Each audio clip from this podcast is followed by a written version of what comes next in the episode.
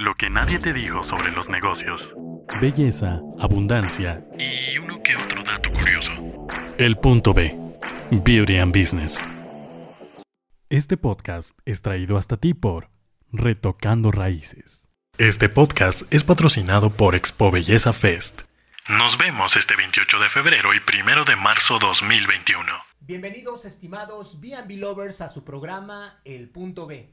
Este podcast creado por Licrem, Liderazgo y Creatividad en Movimiento, donde impartimos conferencias, diplomados, talleres, coaching y educación empresarial y directiva para los líderes de la industria de los negocios de belleza. Además, le ponemos voz a todas aquellas inquietudes, preguntas, problemáticas que estén aconteciendo en Latinoamérica y el mundo en esta fascinante industria de la belleza. Muchas gracias por sintonizarnos por las plataformas de YouTube, Spotify, Apple Podcast y Google Podcast. Y no olvides compartirnos los temas de tu preferencia para tocarlos en el punto B desde un punto de vista objetivo, imparcial y con la actitud de resolucionar cualquier adversidad que éste represente. Quiero dar la bienvenida al panel al licenciado Adrián Gómez. Bienvenido, Adrián. Hola José Luis, ¿qué tal? Eh, ahora sí que buenos días, mañana, tarde o noches a todas las personas, dependiendo del lugar y en el momento en el que nos estén viendo. Y pues justamente este tema surge de toda la inquietud de muchísimas personas que pues estamos escuchando, estamos leyendo todos sus comentarios, muy buenas conclusiones, muy buenas aportaciones nos están haciendo sobre algunos temas que realmente pueden ser muy relevantes para nosotros como individuos, como empresarios, como emprendedores. Y pues bueno, creo que el tema económico siempre es uno de los temas más importantes y de mayor relevancia para cada una de las personas, ya sea, lo repito, de manera personal o de manera profesional. Y pues bueno, tenemos este podcast que estoy seguro que les va a encantar. Pues por supuesto, este, este tema verdaderamente va a causar polémica, pero antes de comenzar, si tú estás interesado en recibir coaching directivo, marketing digital o consultoría específica para tu negocio, por favor no olvides escribirnos a nuestras redes sociales y te contactaremos para tener una sesión cero o sesión de contexto mutuo y brindarte el programa de desarrollo óptimo para ti y para tu empresa. Así que después de estos avisos, vamos a poner por fin el punto sobre la mesa. Este es El punto sobre la mesa.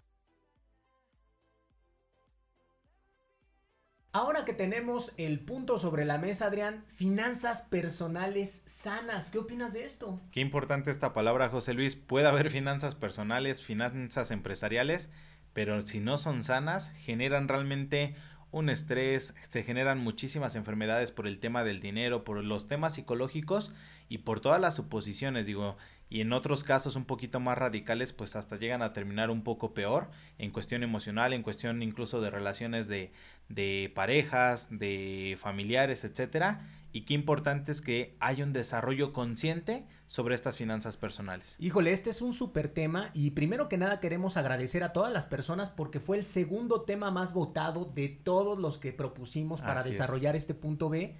Y claramente las finanzas personales son la columna vertebral de todo individuo.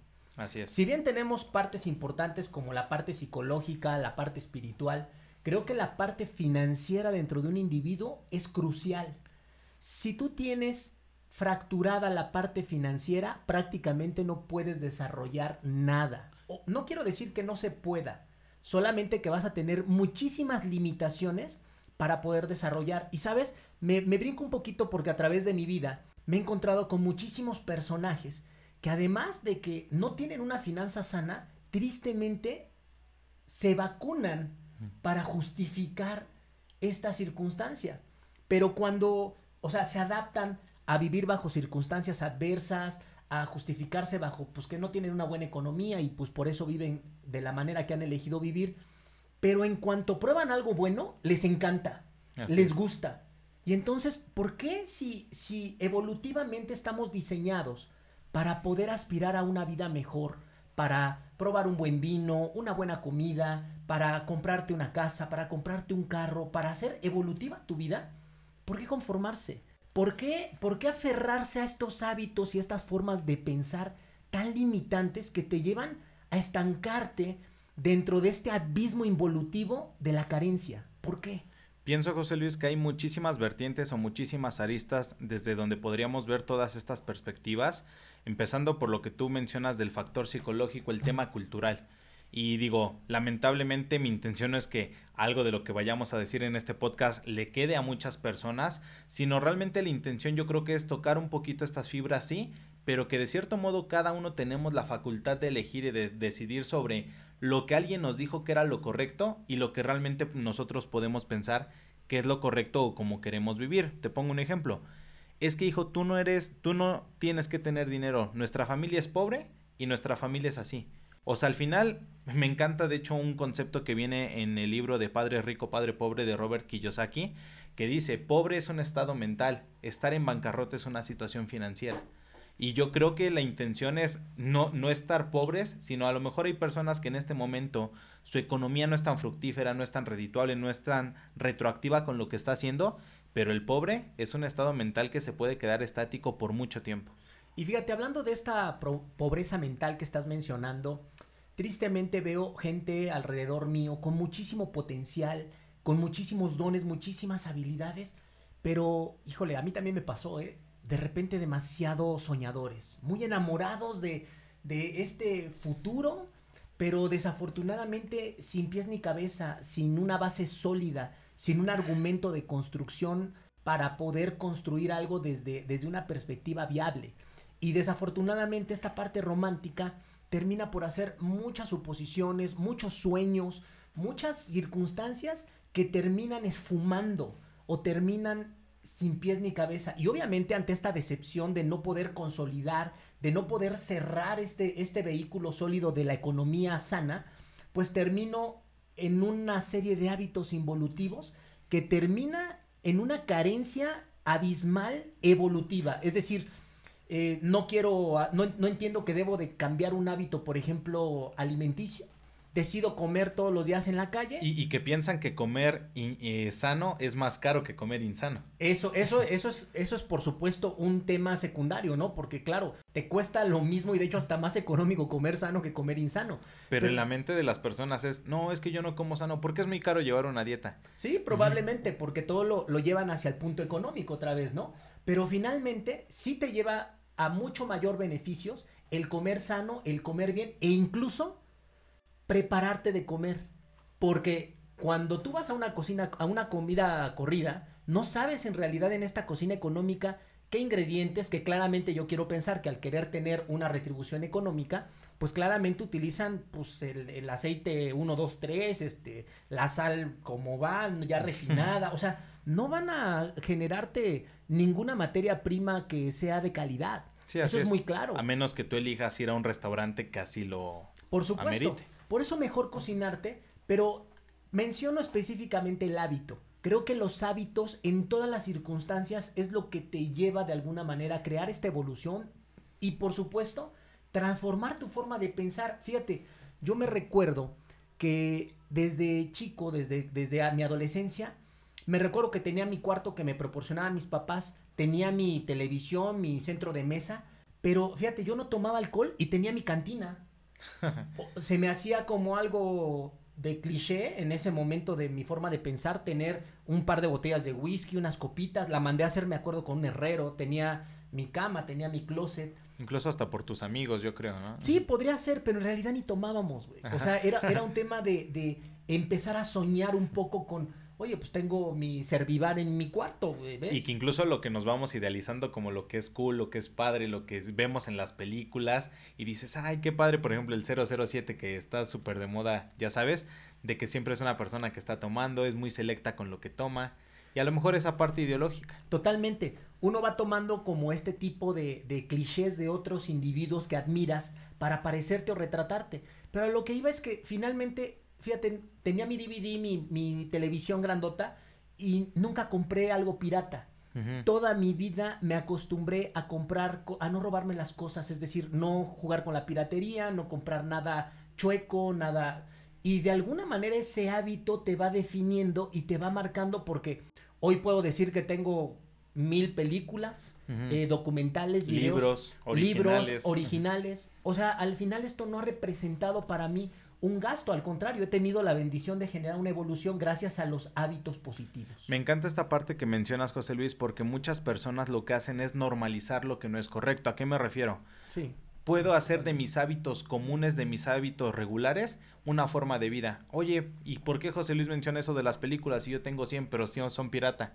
Eso mismo, al menos desde un punto de vista incluso energético, es no retribuir realmente el valor del trabajo de la persona, del profesional que en algún punto, ya sea un escritor, ya sea un cinematógrafo, ya sea un actor de televisión o cualquier persona que esté produciendo un tipo de contenido, al final esa persona está haciendo su esfuerzo, su empeño, su trabajo, su intelecto y por el otro lado para otra persona es muy fácil decir, ah, es que cuesta 20 pesos en el tianguis, es que cuesta 20 pesos en el mercado, cuando realmente desde esos momentos elegimos en cuestión incluso hasta energética, José Luis, ya sabes, estas temáticas y este, estas ideologías de que muchas personas bloquean el dinero, se convierten poco pragmáticos, se van a la parte romántica de tengo un poquito de dinero y, ay no, yo no lo merezco y entonces lo sueltan, no sabes fluir con el dinero, siempre nos genera cierto tipo de carencias, más eh, mentales que incluso físicas. Y me encanta esta parte, José Luis, porque lo que tampoco quiero que las personas o los B&B lovers que nos estén escuchando es que piensen que estamos estigmatizando el tema del dinero, sino al contrario, estamos fungiendo el dinero como un vehículo para poder lograr los objetivos que queramos lograr. Poner un negocio, poner una empresa, tener cierta estabilidad de vida, cierta calidad de vida, no solamente la parte económica, la parte a lo mejor de las vacaciones, la parte de mi pareja, todo lo que contempla como tal el tema del dinero. Pues eso es un mundo de información el que podríamos compartir aquí. Lo que queremos dejar en claro, por ejemplo, para todos los B&B lovers que nos están viendo en la parte de la belleza, es el contexto muy, muy claro de que inviertan su dinero. Es decir, está bien que estés ganando dinero, pero no quieras llenar tus carencias existenciales de inicio. No quieras gastarte el dinero en todo aquello que no te has podido comprar, porque eso es llenar tus vacíos existenciales. Al contrario, si estoy empezando a tener retribuciones, oye, ¿qué hago? ¿Organizo una tanda? Oye, si trabajo en un salón, todos necesitan tijeras, todos necesitan una secadora, todos necesitan un peine, un cepillo, mariposas. Hago una tanda de algo. O sea, busco mover el dinero para reproducirlo en más dinero. Invertir inteligentemente. Claro, porque tristemente luego se les estropea una secadora y tienen que pedir, y si te toca en un salón donde la gente sea medio envidiosita, no te prestan una secadora y ya te perdiste el vehículo que te está generando dinero. Y una secadora, por ejemplo, profesional, te cuesta 4.500 pesos, 4.000 pesos. Te puedes comprar una ahí más o menos de medio pelo en 2.500, 3.000 pesos, pero no te va a dar el rendimiento que estás buscando. Entonces, uno debe de tener siempre esta fuente adicional de ingresos para poderlo invertir. Pero vamos a profundizar acerca de este tema de las finanzas personales. Primero, saber qué son las finanzas personales es fundamental para entender cómo funcionan y cómo debemos manejar nuestro dinero. Esto a su vez nos debe de alentar a ser conscientes de que cada decisión que tomamos al usar nuestro dinero, ya sea para un gasto, o una inversión es una decisión que puede beneficiar o puede perjudicar nuestra calidad de vida y nuestro futuro. ¿Cuántas ocasiones de repente la gente por echarse un gastito extra terminan en drogados? Oye, pues esta vez me, voy en taxi de ida, regreso, ida y regreso, y ya no me alcanzó para la semana, Y al final eso fue lo que mermó y se vuelve como una bola de nieve, ¿no? Empieza en chiquito con ese pequeño gasto que dices, ay, este no me afecta. Y ese chiquito se va haciendo más grande, más grande, más grande, hasta en el momento en el que muchas personas, una de dos, o lo cortas de tajo, o se sale de las manos y dice, ¿sabes que Ya esta bola me rebasó, ya tiene un límite que yo no puedo controlar termino pidiendo ahora préstamos o, en otras palabras, termino destapando otros hoyos para tapar el hoyo inicial. Entonces, sí es muy complejo. La mayoría de las personas no tenemos educación ni planeación financiera y seguimos pensando que es algo difícil de entender o que simplemente no la necesitamos o que la podemos postergar. Por lo que vamos por la vida trabajando 8, 9, hasta 10 horas al día, de lunes a sábado o en sábado o domingos en algunos casos también, y derrochando el dinero cada quincena para terminar con los bolsillos vacíos al final de cada mes. Pero desafortunadamente la mente es terrible, Adrián. Lo justificamos diciéndonos, para eso es el dinero, ¿no? Pues para eso es, pues para gastarlo, para darme mis gustos. Y definitivamente no es así. El uso inteligente de nuestros recursos financieros siempre va mucho más allá de eso. Administrar sabiamente tu dinero puede generar más riqueza a largo plazo. Por eso es tan importante comprender en dónde sí puedo gastar y cuándo no. De repente hay gente que claramente vive mucha presión por trabajar de lunes a sábado de 8, 9, 10 horas diarias y de repente llega el fin de semana y ¡pum! Te despabilas, te descosas, te gastas el dinero y todo el resto de la semana estás sufriendo porque ya no te alcanzó. Dicen que las mentes ociosas son las más peligrosas. Sí, y desafortunadamente no te alcanza. ¿Y qué es lo que haces? Ahí tienes eh, mermando tu desayuno, tu comida, tu cena. Ahí tienes... Tu calidad de vida. Claro, en general, caminando a distancias largas porque ya no te alcanzó para el transporte. Ahí tienes no ahorrando absolutamente todo porque no te puedes dar por una sola noche. O de repente te compraste la chamarra padre que te gustaba o la ropa, el outfit que querías y al final eso fue un gasto que probablemente no lo necesitabas en ese momento y termina pegándote en la economía de manera directa y tristemente pues terminas muy triste económicamente. Yo lo que invito a todas las personas que nos están escuchando, nos están viendo, que nos pensemos tanto a las personas que están en nuestro círculo cercano o, nosotros mismos, porque también es muy válido, seguramente mm, todos hemos estado en alguna situación por algún nivel de, de inconsciencia más que nada. ¿Cuándo hemos escuchado estas frases o que nosotros mismos las hemos expresado? La que dijiste, para eso es el dinero, para eso trabajo, ¿no? Y todo este tipo de frases que lo único que hacen es justificar y postergar. Me encanta, José Luis, que dentro de las pláticas de economía, eh, cuando se calculan los niveles socioeconómicos de las poblaciones, eh, las personas piensan que el nivel socioeconómico lo determina el nivel de ingresos y si supieran que es solamente uno de los siete factores económicos más importantes y entre los cuales está involucrado incluso niveles de religión, eh, cuáles son tus estudios, si has viajado, si no has viajado, cuáles son los accesos a los cuales tu, tu lugar en donde vives tiene, por ejemplo, agua, luz, teléfono, etcétera. Son siete factores importantes, no los digo yo, de hecho están determinados por organizaciones a nivel mundial y que muchas personas lo único que hacen es etiquetar o juzgar por medio del dinero. Y ahí realmente es un todo, el dinero es una parte de, pero me encanta José Luis todo esto que estamos abordando. Pienso que realmente es un tema que muchas personas eh, pues es por algo, por una situación que pueden pasar o han pasado en algún momento y sin duda estoy seguro de que con la información que les traemos les va a encantar. Pues mira, después de haber impartido prácticamente durante 4 o 5 años más de 15, 20 propedéuticos financieros para dueños de negocios de belleza, créeme que esto no es un factor aliado solamente de los dueños de belleza.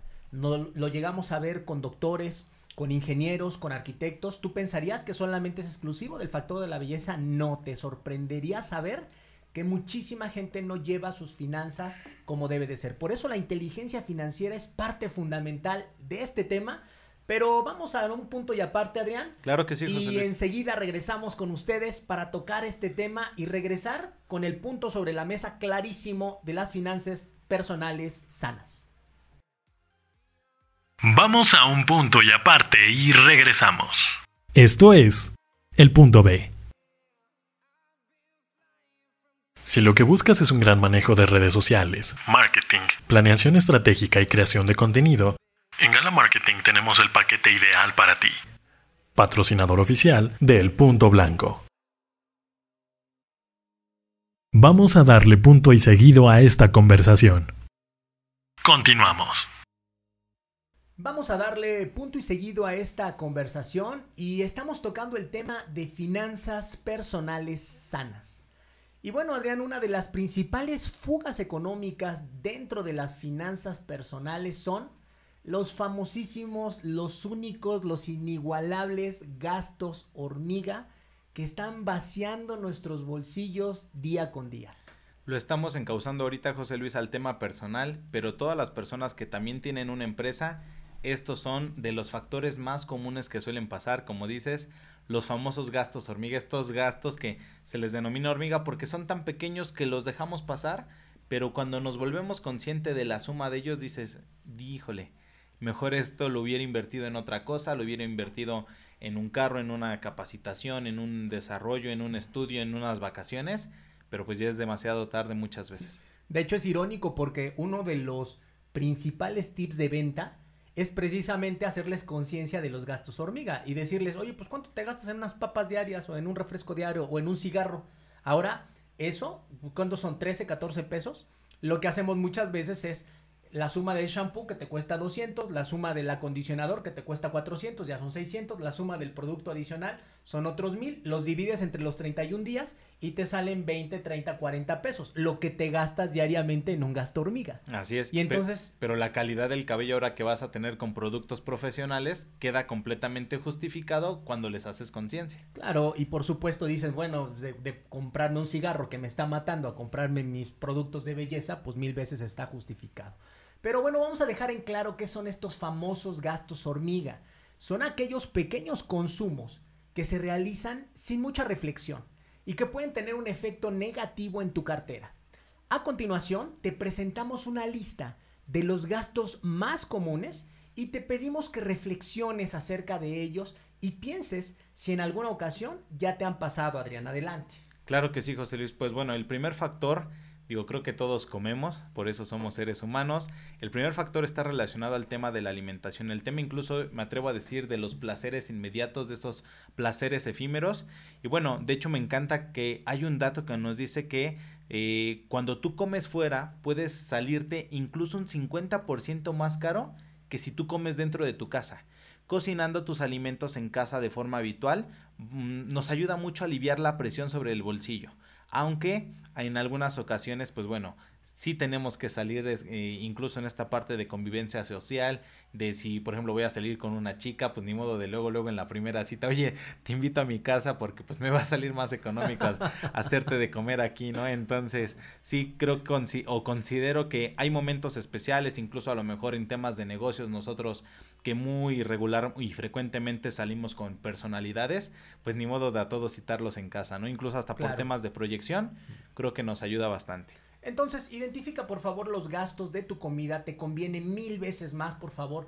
Prepárate, incluso como lo decíamos al principio, puedes comer mucho más sano, puedes preparar cada uno de los ingredientes, identificar cada uno y comer no solamente sano, sino comer muy bien y le vas a estar ayudando a tu bolsillo espectacularmente. Aquí voy a hacer un paréntesis, José Luis. Muchas personas van a decir, ay, no creo, no creo. Yo a lo que los invito porque es algo que incluso nosotros dentro de nuestro entorno, dentro de la oficina o dentro de muchos lugares hemos promovido y hemos utilizado, haz la prueba un mes. O sea, está bien que tú tengas tus creencias, di que no, haz la prueba un mes. O sea, es más, no, no tenemos la verdad absoluta, ni tú, ni yo, ni muchas personas, pero hagan la prueba un mes y vean realmente qué de lo que están haciendo les puede funcionar un mes tampoco creo que sea gran sacrificio para que lo puedan hacer. Y sin embargo, cuando vas a esta parte retroactiva de, ay, mira, ya me sobraron 500 pesos a la semana, 1000 pesos a la semana, y ahora sí a lo mejor qué hago con esta inversión, creo que es cuando vale la pena y dices, bueno, pues creo que sí, mejor como en casa. Totalmente de acuerdo. Bueno, hay otro punto muy importante que son las plataformas de streaming. Y que se ha puesto de moda, ¿no? Por supuesto, todo el tiempo. El mundo tiene actualmente una enorme saturación de plataformas que te ofrecen todo tipo de servicios. Cine, televisión, música, lectura. En ese sentido, muchos usuarios están suscritos en varias de ellas, puesto que sus productos son distintos. La pregunta que se tienen que hacer muchas de las personas es si realmente las utilizas.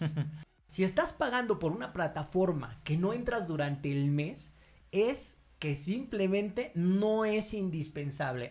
¿Cuáles identificas en este momento? Yo voy a mencionar las mías, José Luis. Bueno, al menos yo tengo Netflix, tengo Spotify, tengo Amazon Prime, tengo ya, pagué la nueva suscripción del nuevo Disney Plus que va a salir. Este, y al menos son las que yo tengo tú. Bueno, yo tengo nada más Netflix y ya. Yo no tengo ni cable en la casa, es lo único que tengo en Netflix. y la eh, realidad, José Luis, perdón que te interrumpa, es se me olvidó agregar que yo también tengo cable. Y la realidad es que tengo tantas plataformas contratadas que el cable ni lo veo. Entonces, mira, aquí hay un gasto hormiga mío.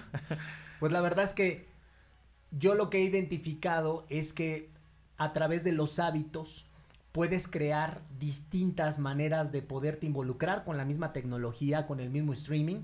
Hoy por hoy muchísimos canales gratuitos en YouTube, vienen muchos documentales, muchísima información pero bueno, también, como bien se puede entender, pues puedes llegar a pagar cuando algo ya es por placer, de que te gusta, te alcanza. yo te diría que no te limites, pero si tienes demasiadas y no las usas, haz conciencia de eso para que no se vuelva un gasto hormiga. Y que incluso, José Luis, estas mismas plataformas que estamos mencionando se pueden ver siempre desde dos perspectivas, como un gasto o como una inversión. Un gasto, hablo de que, como yo, el cable que no lo ocupo, realmente a lo mejor llego a ver uno que otro programa muy de manera esporádica, entonces sí se podría considerar un gasto y cómo lo puedo ver incluso como una inversión, incluso en temas de ocio, o sea, no lo voy a enfocar todo también a siempre mantente estudiando, mantente con contenido positivo, etcétera. Incluso el ocio puede ser una parte de inversión recreativa para nuestra mente, para el cerebro, ver películas en Netflix, ver algún contenido en YouTube especial y siempre está eh, esta distinción importante y específica que todo lo hagamos como una inversión. Buenísimo, Adrián.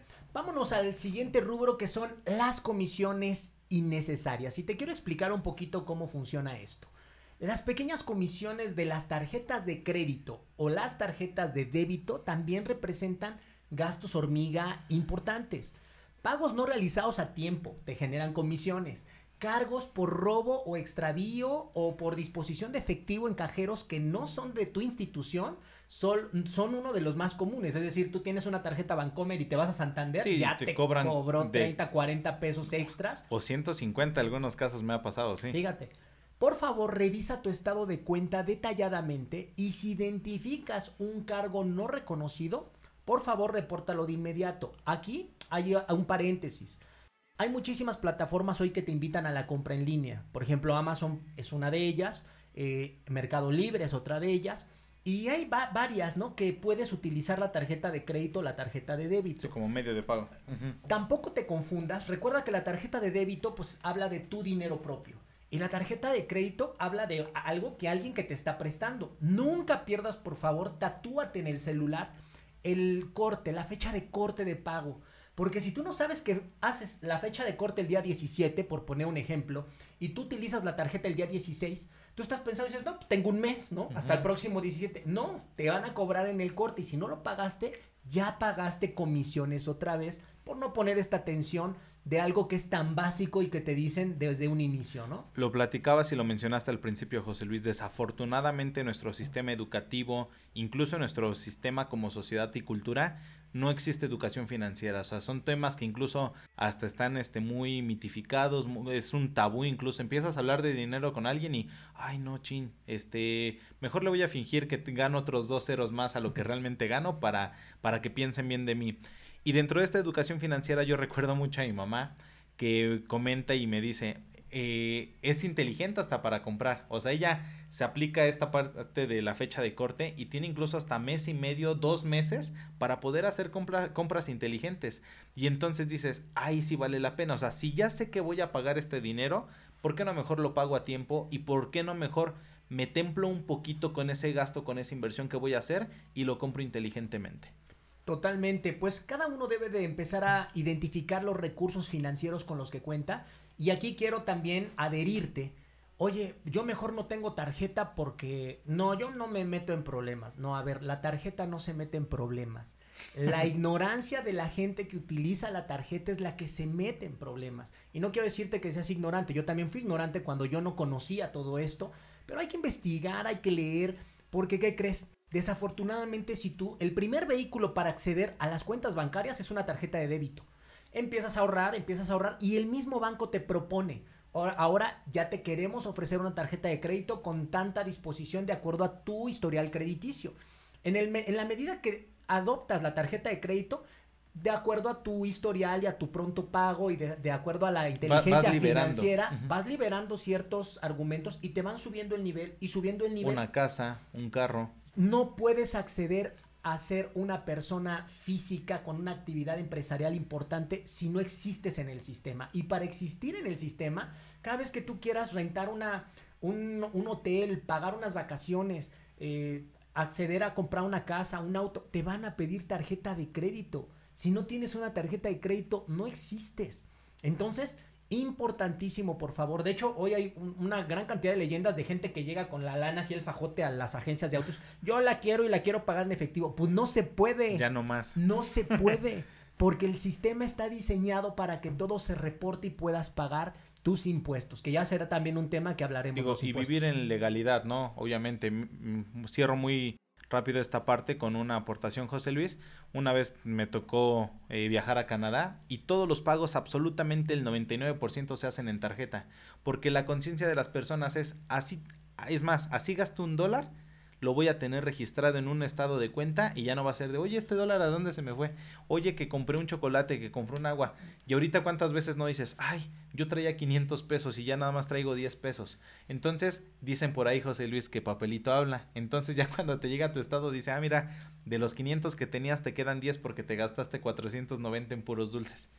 Entonces, qué importante realmente este tema de la conciencia y al final que es un, un, por un bien personal y un bien incluso hasta empresarial. Incluso te, te platico que en todos los países de primer mundo, ya casi en todos los Starbucks, ya casi en todos los lugares, hay unas máquinas, el cajero no tiene acceso al efectivo te aparece tu número aquí, tú sacas tu efectivo y lo metes a la máquina y la máquina te da cambio. No hay manera de que la persona ya tenga acceso al efectivo. Sí, claro. Y al final es parte de estas nuevas actualizaciones de primer mundo. Totalmente. Bueno, pues otro de los gastos hormiga terribles son los antojos y las compras impulsivas. Si eres de esas personas que meten en el carro la compra toda clase de productos innecesarios que no tenías planeado comprar previamente, te recomendamos pagar por favor en efectivo y tener siempre una lista elaborada de antemano. Es decir, no te avientes a improvisar porque se te antoja todo y todo se te pega. Es, que aquí es el otro lado. Como no tengo el dinero, nada más veo un plástico, ah, pues y ya se te fueron en esa pagada cinco mil pesos. Entonces sí, justamente es muy importante. ¿Dónde lo he visto antes? Recuerda que para combatir los gastos hormiga, tienes que darte a la tarea de revisar constantemente si le estás sacando provecho a todos los productos y servicios que tienes contratados. De no ser así, por favor, evita adquirirlos. Evita adquirirlos. es importantísimo. Me encanta una frase, José Luis, que te dice, incluso hasta para los proyectos, pero bueno, la voy a enfocar al tema del dinero si lo vas a ocupar dentro de los próximos dos meses, si lo vas a, eh, si lo vas a disfrutar y si realmente consideras que va a perdurar en tu vida, es una buena inversión. Si no, si no mm, contesta favorablemente a alguno de estos cuestionamientos, no te engañes, no lo vas a ocupar dentro de seis meses, no lo vas a ocupar dentro de un año, no lo vas a, eh, no lo vas a disfrutar después. Tenemos que aprender a invertir nuestro dinero inteligentemente. Nos preguntaban en la semana si reemplazar el efectivo por una tarjeta. Fíjate, durante los últimos años, el aumento de la digitalización de todos los procesos bancarios ha transformado los métodos de pago de todo tipo. Cada vez más personas han entendido que los medios digitales de pago como tarjetas de débito y las tarjetas de crédito son una buena alternativa para poder manejar su dinero, dejando de lado el efectivo como método de pago principal.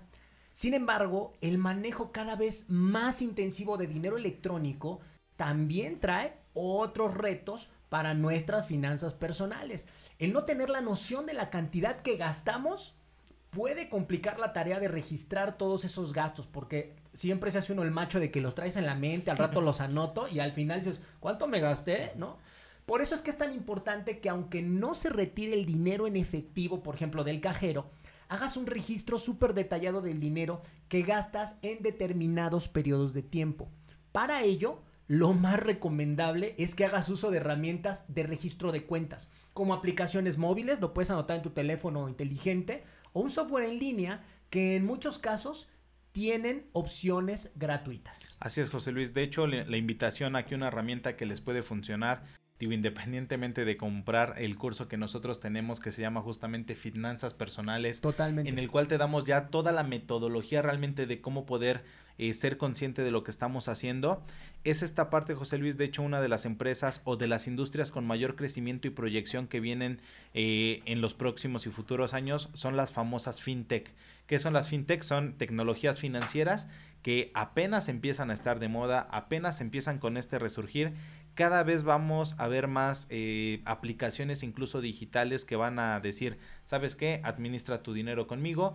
Ya hay muchísimas, ya ahorita es un pretexto, José Luis, el decir, es que no me estoy gastando mi dinero. O sea, la misma aplicación te dice, ¿sabes qué? Tú ponme un límite de gasto, tú dime cuánto es para ocio, cuánto para educación, cuánto para tal cosa. Totalmente. Y en cuanto llegues a ese punto, no sé, que le pongas que el 20% de tu salario va para ahorro. En cuanto tú ya estés rebasando ese 20%, te llega una notificación y te dice, no te hagas, ¿eh? O sea, al final, José Luis, podemos engañar a todos menos a nosotros mismos. Pues mira, a mí me pasó que este fin de semana llevo a mi madre a, a buscar un automóvil y mi madre ni siquiera tenía la conciencia del dinero que le había entrado. Yo le dije, ma, te alcanza perfecto, porque yo me meto a sus finanzas y puedo ver qué colchón o qué pago puede hacer. No tenía ni la menor idea. Por favor, chicos, háganse conscientes no solamente en tu vida personal, también en tu negocio de cada peso. Recuerda que el dinero solamente sirve para cosas vitales, de índole vital, o sea, tu salud, tu vida, y también sirve para reproducirse en más dinero.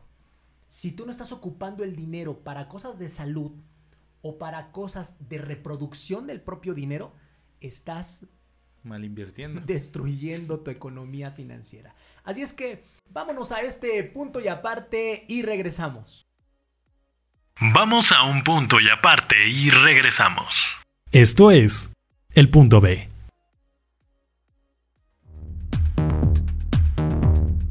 En Gala Marketing encontrarás Gestión de redes sociales, podcast, educación en marketing, capacitaciones, planeación estratégica, creación de contenido lo mejor del marketing al mejor precio. Gala Marketing. Vamos a darle punto y seguido a esta conversación. Continuamos. Vamos a darle punto y seguido a esta conversación donde estamos analizando este súper tema, Adrián, que es finanzas personales sanas. Y vamos a entrar a este segmento en donde vamos a compartir contigo tips específicos para mejorar tus finanzas personales. Ya hablamos de toda esta parte de la temática de realmente qué es lo que más nos puede influenciar en esta parte negativa de eh, estas fugas importantes de dinero y ahora vamos a brindarles unos tips muy importantes, José Luis. Eh, voy a empezar yo si me lo permites. Bueno, eh, uno de los principios fundamentales es que hagas una diferencia lo más grande posible entre tus gastos y tus ingresos. El dinero que no uses en tu consumo tiene que ir directamente a tus ahorros y estos irán aumentando mes con mes. Para disminuir tus gastos y empezar a ahorrar, puedes ir creando incluso un tipo de presupuesto personal donde planeas cuánto dinero específicamente vas a destinar para cada aspecto de tu vida como el transporte, la comida, la salud, el entretenimiento. Una realidad, José Luis, es eh, lo que gastes regularmente de transporte eh, eh, siempre va a estar estático, ¿no? ¿A qué me refiero? De repente no vas a subirte al transporte y te lo van a subir al 500% de un día para otro. por supuesto, puedes hacer un cálculo importante. Entonces, incluso estas personas que hoy en día por la situación actual no están saliendo de casa y se están ahorrando este tema de transporte, si era un tema que tú ya tenías pensado destinar para esta vertiente y hoy en día no lo estás haciendo, ahórralo. O sea, si hay de dónde tú puedas empezar a ahorrar, de dónde tú puedas hacer estas inversiones inteligentes. Ya lo hablamos incluso la salud y el entretenimiento y pues bueno, esto nos va a permitir poder ver cuál de estos gastos son prescindibles y a partir de este momento empezar a ahorrar. Totalmente, por favor, no vayas a ser de las personas que efectivamente se están ahorrando este dinero, pero te entra esta ansiedad por el encierro y todo lo que no te estás gastando afuera ahora te lo estás gastando en línea. Por favor, vamos a ser conscientes de intuir que la inteligencia financiera es importante para poder lograr tus objetivos. O, que te queme el dinero, ¿no? Recibes tantito, tienes un, un promedio mayor al habitual y ya te vas y te compras tus tenis y todo lo que hemos hablado. El número dos es liquida por favor tus deudas pendientes. Vamos a comprender que siempre que puedas, ve pagando las deudas que tengas. Aprovecha los ahorros para solventar los pagos que debes afrontar. Es muy importante que las deudas, recuerda, no superen el 30% de tus ingresos. Si tus deudas están superando el 30% de los ingresos, estás en focos rojos. Hay que poner un alto en esto. De hecho, es parte de la sugerencia del porcentaje de sugerencia, el 30% para poder eh, ahorrar y para poder guardarlo para invertir, pero al menos si no estás ahorrando en este momento, ese 30% destínalo a que te liberes incluso mental y emocionalmente pagando todas aquellas deudas que pues son muy importantes y que en algún momento concebimos y pues hoy en día nos atormentan, nos generan estrés, nos generan muchísimas situaciones que lo mejor es poderlo subsanar de la mejor manera lo más pronto posible y que realmente esto nos ayude a fluir de, de una mejor forma. Totalmente, Adrián. Otro de los puntos importantes es dejar que el dinero trabaje por ti. El dinero no se multiplica si no lo inviertes. No te puedes conformar con vivir siempre de una sola fuente de ingresos. Ya lo hemos hablado, hay que diversificar. Una sola fuente de ingresos es importante, pero diversifica. Si no, tienes que buscar alternativas que te permitan aumentar la fuente de tus ingresos y la rentabilidad de tus ahorros. Si lo crees necesario, puedes contactar a un experto para que te ayude. Hoy hay muchísimas capacitaciones de esto. Sí, de hecho, la Bolsa Mexicana de Valores, o sea, que es la máxima institución a nivel financiero y que está regida obviamente por el Banco Central, etcétera, etcétera, eh, tiene capacitaciones eh, que te pueden ser de mucha ayuda. Algunas obviamente te lo van haciendo de manera muy digerible y porque con un, tanto en lenguaje como en temas de costos de inversión, puede realmente significar algo muy importante para ti que sepas esta información. Y otra cosa, José Luis, es el dinero abajo del colchón no se reproduce. Las personas piensan que guardar mil, dos mil, diez mil, quince mil, sesenta mil pesos abajo de su colchón van a abrir de repente el colchón y ya van a ser otros 60, ¿no? Y, es, y la realidad es que no, vamos a hacer inversiones inteligentes. De hecho, está comprobado hoy que guardar el dinero el dinero pierde su valor. No tiene ningún sentido generar un ahorro, o al menos no en una gran cantidad. Es bueno tener siempre un colchón para emergencias, pero no en una gran cantidad porque el dinero en los pesos se devalúa constantemente. Entonces mejor generar inversiones de manera permanente. Por favor también otro de los puntos importantes es que hagas del ahorro una costumbre. Establece un porcentaje fijo de los ingresos para ir llenando una cuenta aparte de tu cuenta habitual. Lo más importante es que no hagas uso de esta cantidad a menos que verdaderamente sea una emergencia que no se pueda resolver de otra manera. Después de realizar el balance de todos los ingresos mensuales, gastos, deudas y patrimonios, es el momento que establezcas una serie de mecanismos para poder ahorrar. Evita a toda costa los gastos innecesarios y destina el dinero excedente a crear un colchón financiero. Mencionaste una palabra clave, José Luis, el patrimonio, esta parte que realmente es la que perdura, o sea, un chocolate se va, eh, una alimentación en un restaurante a lo mejor innecesario en ese momento para que tú asistieras, es, es efímero, son momentos que se van. El tema del patrimonio es aquello que muchas veces perdura y que en ocasiones pues puede, te, te puede salvar de muchísimas otras situaciones, como a lo mejor este, que alojes a alguien de tu familia, tu misma eh, familia que tú conformes, pues que dónde vas a ofrecerle algún patrimonio, algún lugar, tus hijos, etcétera, es muy importante y dicen que al final eh, quedan los recuerdos, pero también el patrimonio para las siguientes generaciones. Esto nos deja muy claro que debes de tener un objetivo, hay un objetivo primario y recuerda que el objetivo primario nunca es la sobrevivencia. El objetivo primario es fortalecerte mental, física, espiritual, desarrollar la inteligencia financiera, aplicarla, tener un plan siempre que vaya de la mano y si no tienes un plan que te esté funcionando, pues genera un plan B porque de alguna manera tienes que fluir para que el objetivo, si algo no está saliendo bien dentro de tus objetivos, replantéate. Seguramente algo estás haciendo mal, porque lo que sí no debe de suceder es que este mal, este mal planteamiento te lleve a un punto en donde termines desgastado física, mental, espiritualmente y termines pues terriblemente mal. Dicen por ahí, José Luis, que no hay que sobrevivir, hay que supervivir. Si estamos en esta vida y solamente hay una, pues hay que fluir de la mejor manera para realmente disfrutar y pues estos recuerdos es lo único que nos llevamos. Siguiente punto, Adrián, por favor. Claro que sí, José Luis. Bueno, otra recomendación importante es no gastes dinero que no tienes. Es imprescindible que planees los gastos a partir del dinero que tienes en ese momento. El pago regularmente no tiene que depender de ingresos inciertos. ¿A qué me refiero, José Luis? Y lo mencionabas con este mundo de imagen y belleza. Mm, voy a decir unas características o algunos ejemplos que hemos visto en consultorías en muchos negocios a nivel nacional. muchas personas que van a trabajar, que son estilistas, que son en cualquier índole de, de esta industria, y que de repente José Luis les pagan un día y ¿qué crees? Que ya lo deben. De repente ese mismo dinero, así como lo reciben, lo único que hacen es eh, haz de cuenta, José Luis, que ellos se convierten como el caso de los impuestos, que como bien dijiste, ya hablaremos de ellos, únicamente un vehículo de traslado. Se lo da la empresa, lo reciben y ya se lo pagué a la señora de la tanda, se lo pagué a la señora de los zapatos, a la de los maquillajes, a los que, al que me prestó para sobrevivir la semana pasada y entonces nunca tengo dinero. ¿Cuál es el gran problema que yo veo de esto, José Luis?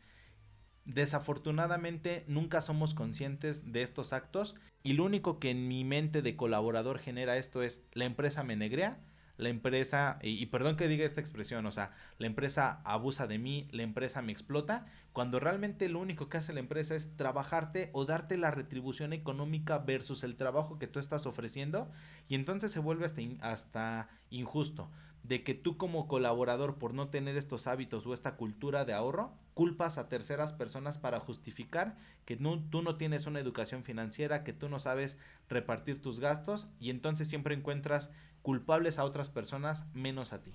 Totalmente, pues por eso es el desarrollo de conciencia financiera, hay que estar muy muy pendiente de esto, pues para poder restablecer nuevos hábitos y nuevos parámetros de conducirnos con el dinero, que el dinero no nos queme las manos. Así es. Eh, otro tip que les queremos compartir es precisamente la educación financiera. Digo, todo lo que hemos hablado finalmente se reduce aquí, así es que tómate el tiempo para leer acerca de finanzas personales.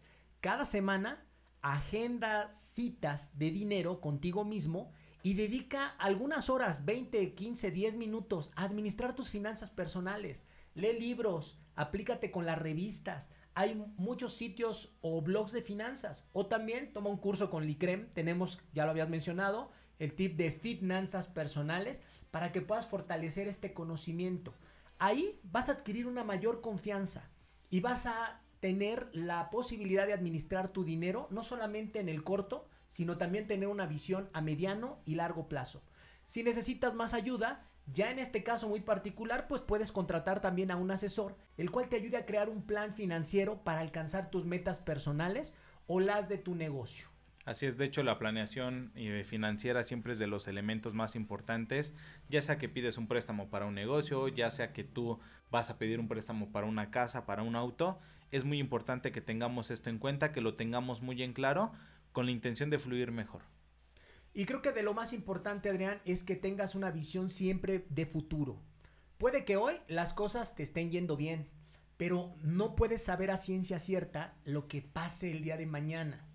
Por eso es fundamental que sepas manejar las finanzas de una manera consciente para posibles problemas que se puedan presentar en el futuro. Así es, José Luis. Bueno, pues en esta parte de los ingresos inciertos, siempre la mayor recomendación es tener esta diversificación y no solamente em, enfocarme en generar de una sola fuente de ingresos. Si eres una persona de estos famosos godines o de estas famosas personas que únicamente tienen una fuente de ingresos, cuando se las cortan por alguna situación extraordinaria, es cuando realmente te, te lo ves en problemas. Entonces, hay que ser muy inteligentes con el dinero, hay que ser muy prácticos, que ahorita tenemos unos puntos, José Luis, que les van a encantar. Totalmente. Vámonos por favor a nuestra sección El punto por punto con Itzel Rubio y regresamos. Este es El punto por punto. Bienvenido a tu sección El punto por punto. El día de hoy quiero platicarte sobre algunos datos de suma importancia respecto al tema finanzas personales. Punto número 1. De acuerdo con un estudio del Banco Mundial, solo el 41% de los mexicanos planifica habitualmente su presupuesto y el 20% hace un seguimiento riguroso de sus gastos. Punto número 2. Según el estudio titulado Capacidades financieras en México, solo el 34% considera que podría cubrir un gasto importante imprevisto. Punto número 3. El 70% de las personas han tenido dificultades habituales u ocasionales para cubrir gastos básicos tales como alimentos y vivienda. Punto número 4. ¿Sabías que solo 25 millones de adultos cuentan con un instrumento de ahorro formal? Punto número 5. De acuerdo con la encuesta, cultura financiera de los jóvenes en México, solo 3% de la población entre 15 y 29 años tiene una inversión bancaria. Punto número 6. Según la ENIF, Encuesta Nacional de Inclusión Financiera, el 29%, o sea, 22 millones de la población adulta, afirmó tener contratado al menos un crédito formal. Punto número 7. La razón principal que los adultos citan como barrera para ahorrar es la falta de ingresos, seguida de la falta de interés. Punto número 8. El hogar promedio gasta el 57% de su presupuesto en alimentos comestibles y el 43% en cenas fuera de su casa. Punto número 9. El 19% de la población tiene cero pesos ahorrados para cubrir gastos de imprevisto. El 31% tiene menos de 500 pesos en ahorros de emergencia. Punto número 10. Curiosamente, los bajos ingresos no siempre tienen la culpa de las dificultades financieras. Solo uno de cada cinco personas que enfrentan dificultades financieras caen por debajo de la línea de la pobreza y ganan menos de 40 mil pesos al año. Mi nombre es Ixel Rubio y esto fue El Punto por Punto. Gracias por esta contribución de Itzel Rubio con estadísticas contundentes que te demuestran a detalle el por qué es importantísimo el llevar tus finanzas personales. Vamos a darle punto y aparte a este segmento y regresamos para el último segmento del punto B. Vamos a un punto y aparte y regresamos. Esto es el punto B.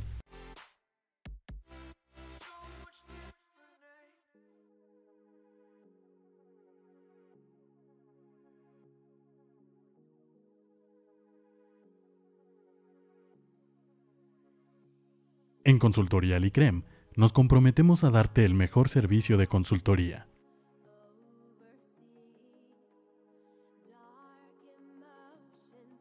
Capacitaciones.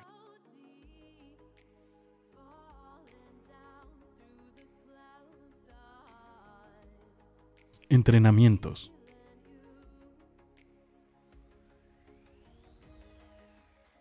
Asesorías personalizadas para tu negocio.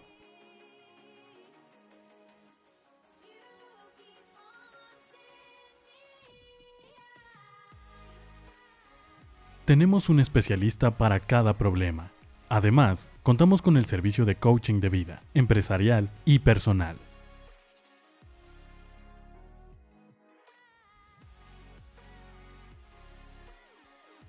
No lo olvides, en Consultoría Licrem, tú eres nuestro mayor activo.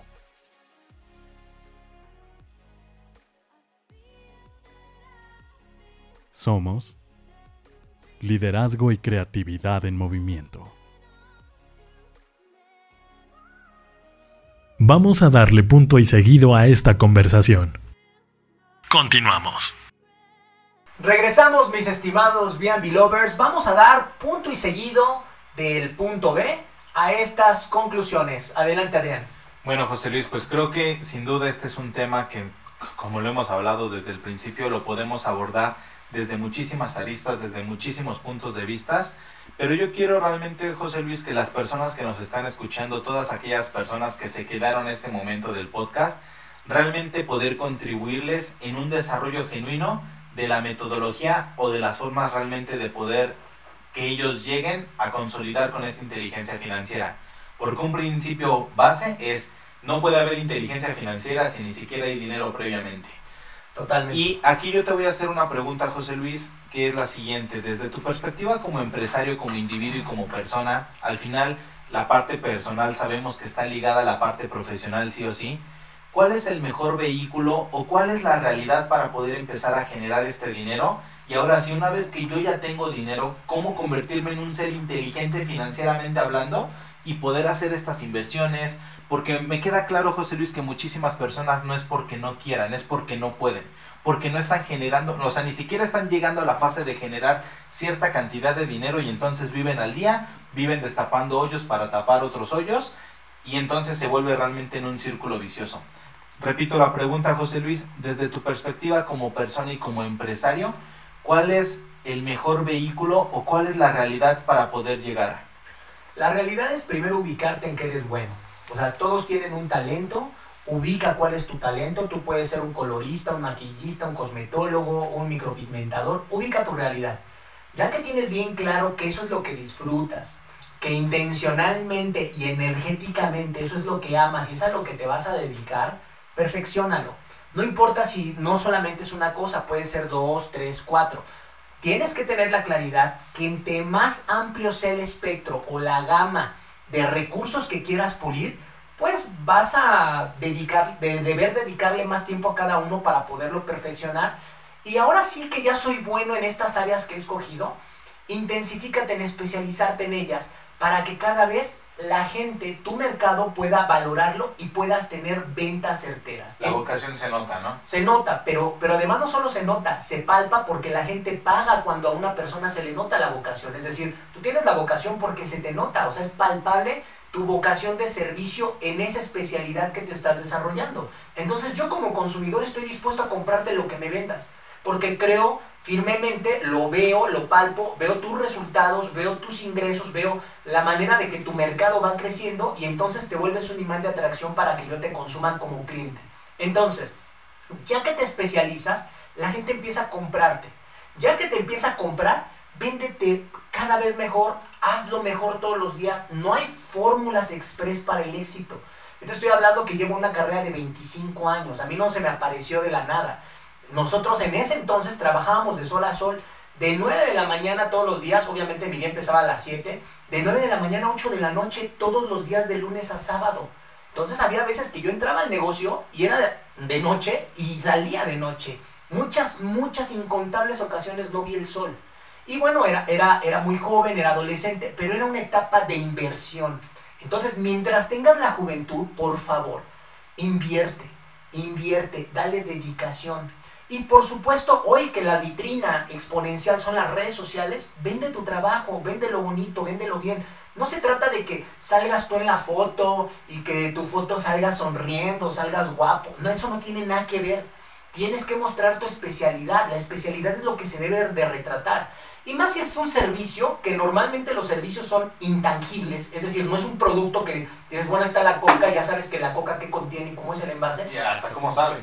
Es un intangible. Vende entonces tu servicio, promueve el servicio. ¿Cómo va a ser la experiencia de la persona que me va a contratar? Y claramente deja los puntos bien claros de cuál es tu labor de la especialidad. Ahora, ya mejoré entonces mi venta. Ya me están consumiendo muchísimo. Ahora, puedes expandir a otro espectro, a otro espectro, a otra gama de productos, es decir, ya, ya corto, ahora hago tratamientos, ahora también hago colorimetría, ahora también expándelo. Pero ve especializándote en cada uno, empieza a correrse la voz de que haces trabajos extraordinarios, tu vitrina también los está vendiendo y en ese momento se empieza a capitalizar, te empiezas a dar cuenta que hay recurso. Hay ventas, hay ventas, hay ventas. La demanda empieza a generarse y ya sabes, a mayor demanda, mayor cobro. Claro, porque la gente desea tu servicio. Entonces genera el deseo, promueve el deseo, que la gente quiera consumirte. Y fíjate, bajo esa temática de propiciar el deseo, trabajando todos los días, la gente se peleaba todos los días por asistir a una cita. Entonces tengo la bendición que desde que inicié el negocio hace 23, 25 años, la gente actualmente me sigue consumiendo y consumiendo y consumiendo a precios bastante importantes. De hecho, cobro mucho más que mucha gente que está en Ciudad de México o en Monterrey. No soy el más caro tampoco, pero mi experiencia está cotizada a ese nivel. Y por lo tanto, al tener ese recurso, ahora sí puedo pensar en expandir o en un crecimiento económico. ¿Qué quiero decir con esto, Adrián? Hoy por hoy la gente quiere ver resultados express. Entonces tienen ideas extraordinarias, de hecho las oyes y se las compras. Pero recuerda que es mucho soñar y poca acción. Poca acción. Por lo tanto, yo lo que te pido es no me generes ideas románticas, no te cuentes cosas que al final, si no tienes ventas, no hay recurso. Y si no hay recurso, no hay posibilidad de expansión. No hay posibilidad.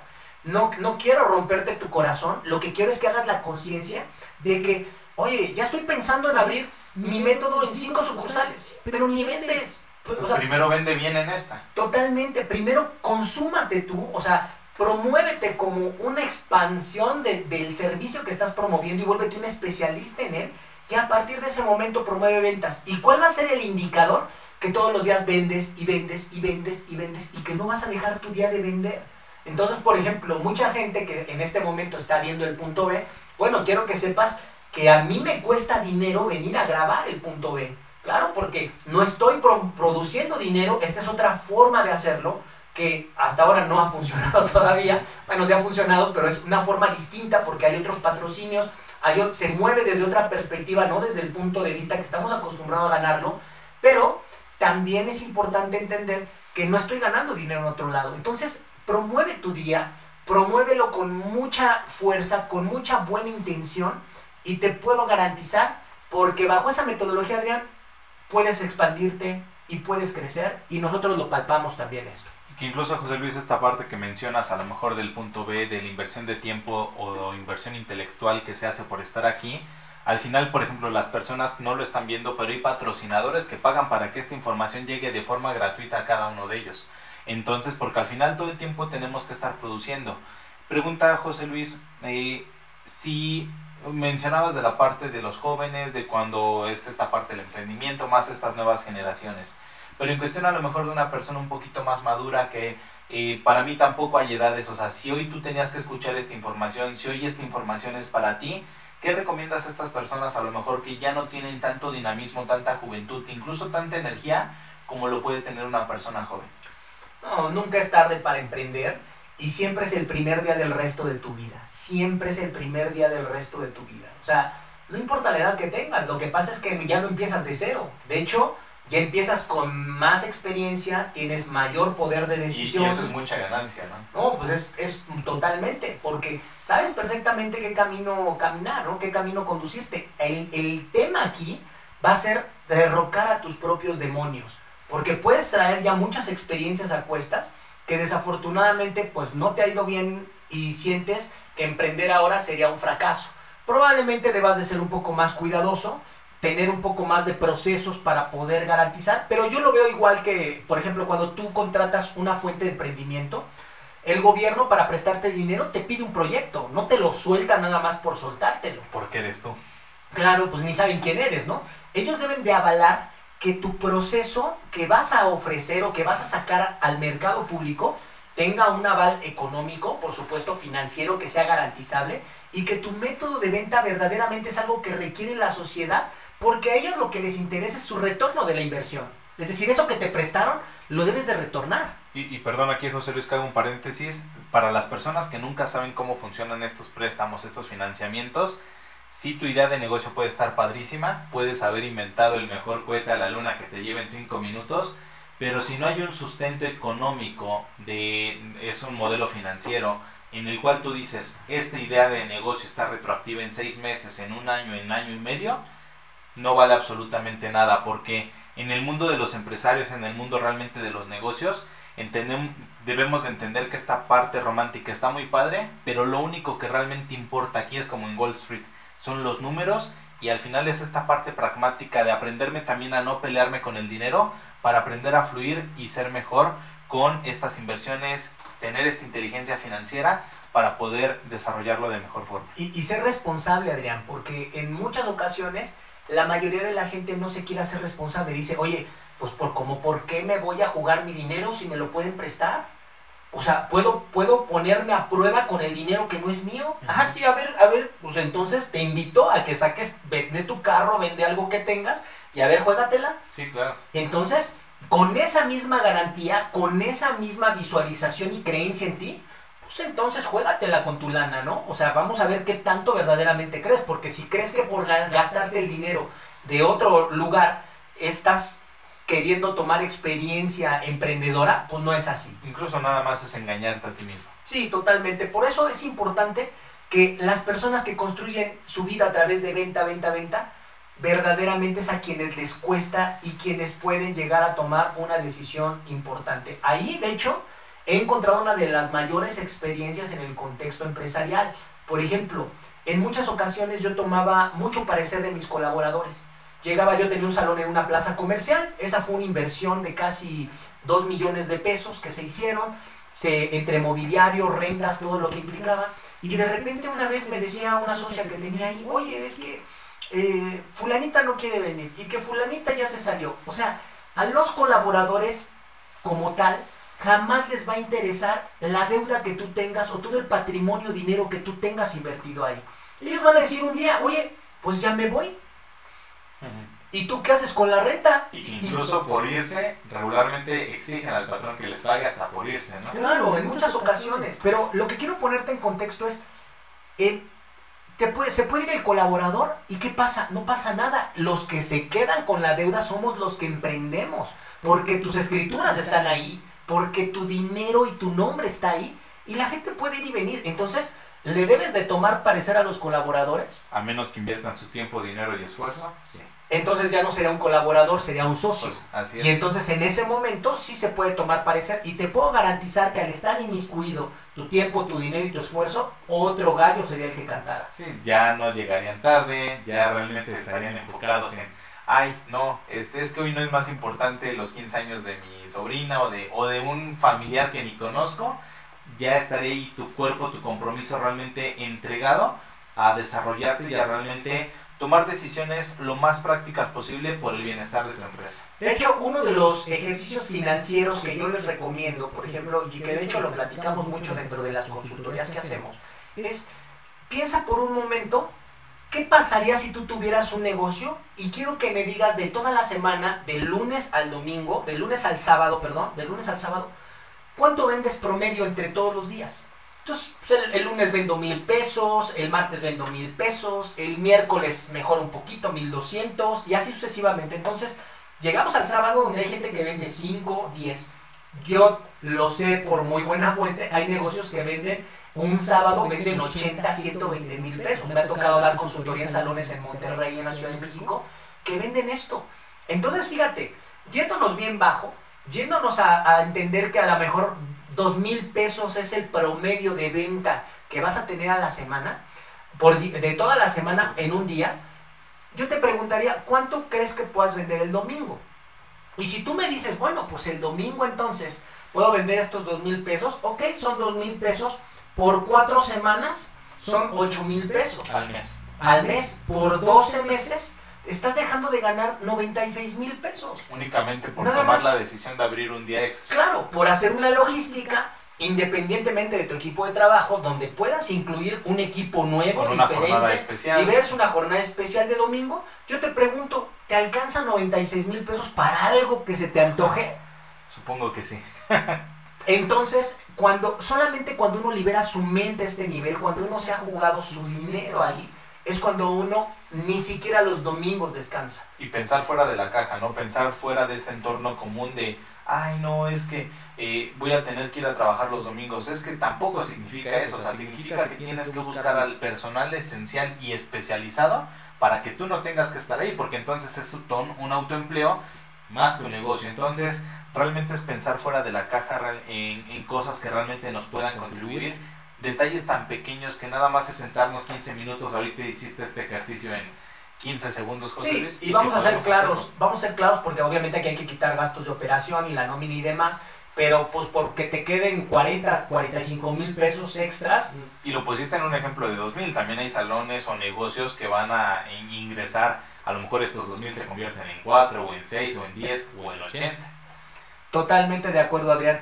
Pues bueno, yo la invitación es de verdad hay una diferencia abismal, diferencia abismal cuando tú tienes educación financiera, cuando te ocupas de crear esta educación, a cuando ya no la tienes. Entonces la invitación es abierta para que sin importar el rango en el que te encuentres, es decir, si eres un estilista recién egresado, si eres un estilista junior que tiene de 1 a 2 años, si eres un estilista que tiene de 2 a 3, de 4 a 5, si ya tienes mucha experiencia, te quiero preguntar, ¿Estás consiguiendo tus objetivos financieros? ¿Verdaderamente te has trazado estos objetivos a corto, mediano y largo plazo? ¿Cómo va el tema de tus finanzas? Y hacerte conciencia, porque recuerda que no se trata, uno, de que abandones el negocio, ni tampoco que te esclavices en él. Funciona de la manera en la que puedes tener una retribución viable, que el tiempo que estás invirtiendo y dedicando ahí a tu profesión, en el lugar en el que te encuentres, te está generando un ingreso importante que te está ayudando a conseguir tus metas y tus objetivos. Y al final siempre buscar por e, ir por esta mejor calidad de vida. Y a mí me gustaría cerrar esta parte, José Luis, de que no hay que ser pobres porque la pobreza alude a la pobreza mental, sino en, en este momento no tienes unas finanzas tan sanas, si estás, por decirlo de alguna manera, en bancarrota, ese es un estado efímero en el cual tú puedes salir, te puedes mover de ahí, pero la mente es lo más complejo y si tú decides quedarte ahí, pues ahí complejamente vas a poder hacer un cambio.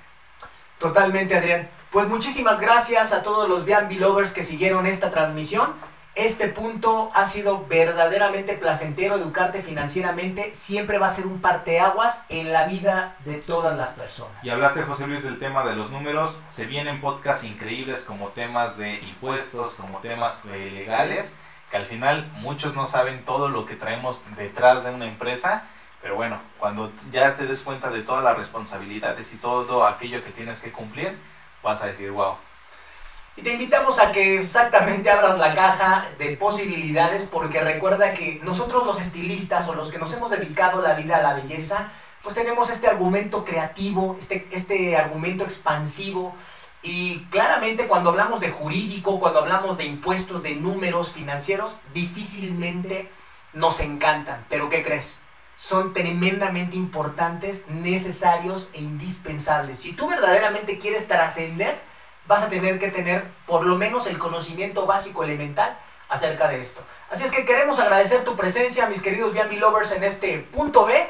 Nos estamos viendo muy pronto y no olvides ver nuestras redes sociales para que nos dejes ahí todos aquellos mensajes que quieras proponer como temas y que te los pongamos a exponer o a quien tú quieras ver también en el estudio para que interactúe con nosotros. Muchísimas gracias, Adrián. Gracias, José Luis, a cada una de las personas que nos están viendo y nos escuchamos en el próximo podcast.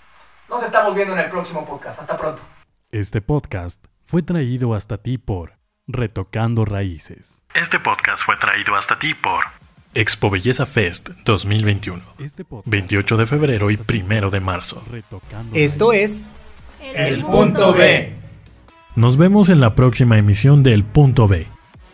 Y no lo olvides, nosotros también te escuchamos. Escríbenos a nuestras redes sociales nos encuentras en Facebook como Liderazgo y Creatividad en Movimiento. En Instagram como Licrem Consultoría. En YouTube como Consultoría Licrem. Y en nuestro sitio web licrem.com. Punto final.